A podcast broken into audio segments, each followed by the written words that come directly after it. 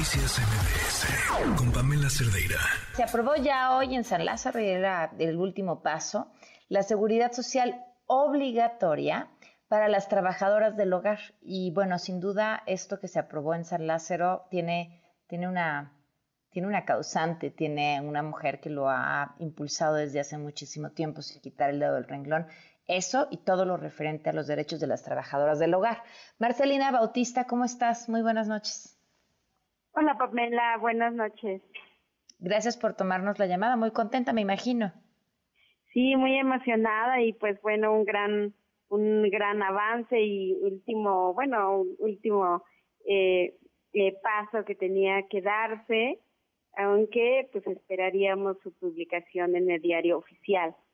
Claro, y una vez su publicación en, entra en vigor y será obligatorio, que los patrones paguen seguro social a las trabajadoras del hogar. Pero quiero preguntarte, Marcelina, porque el programa que se echó a andar, que ya permitía esto, era un programa piloto, evidentemente, porque no era todavía obligatorio como lo será después de que se publique la ley. Eh, ¿Hay mejoras que hacerle a ese programa piloto, a la forma en la que se hace el pago, en la forma en la que se hace el trámite? Sí, eh, por supuesto que, bueno, en el, en el plan eh, piloto eh, fue precisamente una prueba que ayudó a encontrar pues algunas eh, trabas y que permitiera eh, a las personas empleadoras y trabajadoras eh, sin sin mayor problema a su inscripción. Sin embargo, eh, este atención a las personas trabajadoras del hogar pues ha sido complicado precisamente porque pues no se tiene como tan claro cómo debería de ser o cómo este, se puede eh, que la que las trabajadoras y las personas empleadoras pues entiendan eh, pues todas estas eh, eh, fases o todas este estas vías no como mecanismo. Entonces se fueron encontrando eh, trabas pero también se fueron arreglando aunque hay cosas todavía, ¿no? Por ejemplo, que tienen ventajas y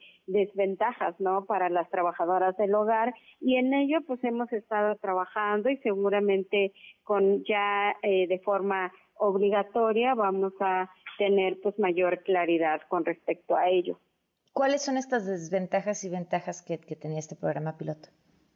Sí, una de las cosas, por ejemplo, al principio eh, costó mucho porque eh, eh, se, se, estaba solicitando a las trabajadoras del hogar que convencieran a sus empleadores, que mm. juntaran las cuotas, que lo pagaran y que si uno quería y otro no quería.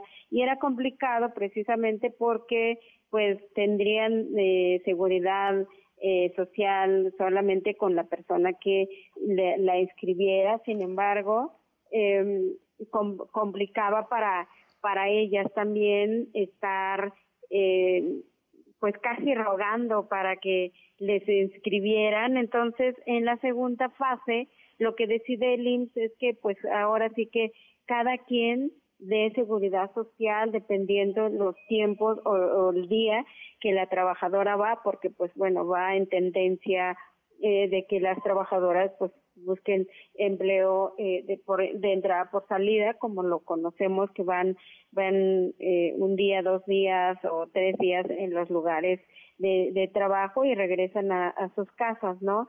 Y entonces, eh, pero eso también tiene una, sigue teniendo una desventaja para las trabajadoras porque si un, si un empleador eh, la asegura por, por el día que va o por los días que va, pero tiene otros que no quieren o no no pueden darles eh, la seguridad.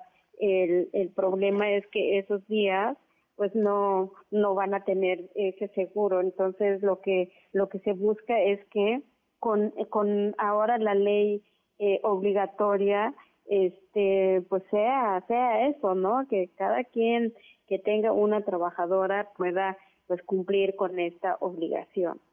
Pues Marcelina, te agradezco mucho la, la, oportunidad de hablar. Felicidades por este logro de tanto, tanto tiempo de trabajo. Te mando un fuerte abrazo y sigamos hablando de este tema. Saludos, buenas noches. Buenas noches, Marcelina. Muchísimas gracias. Noticias MBS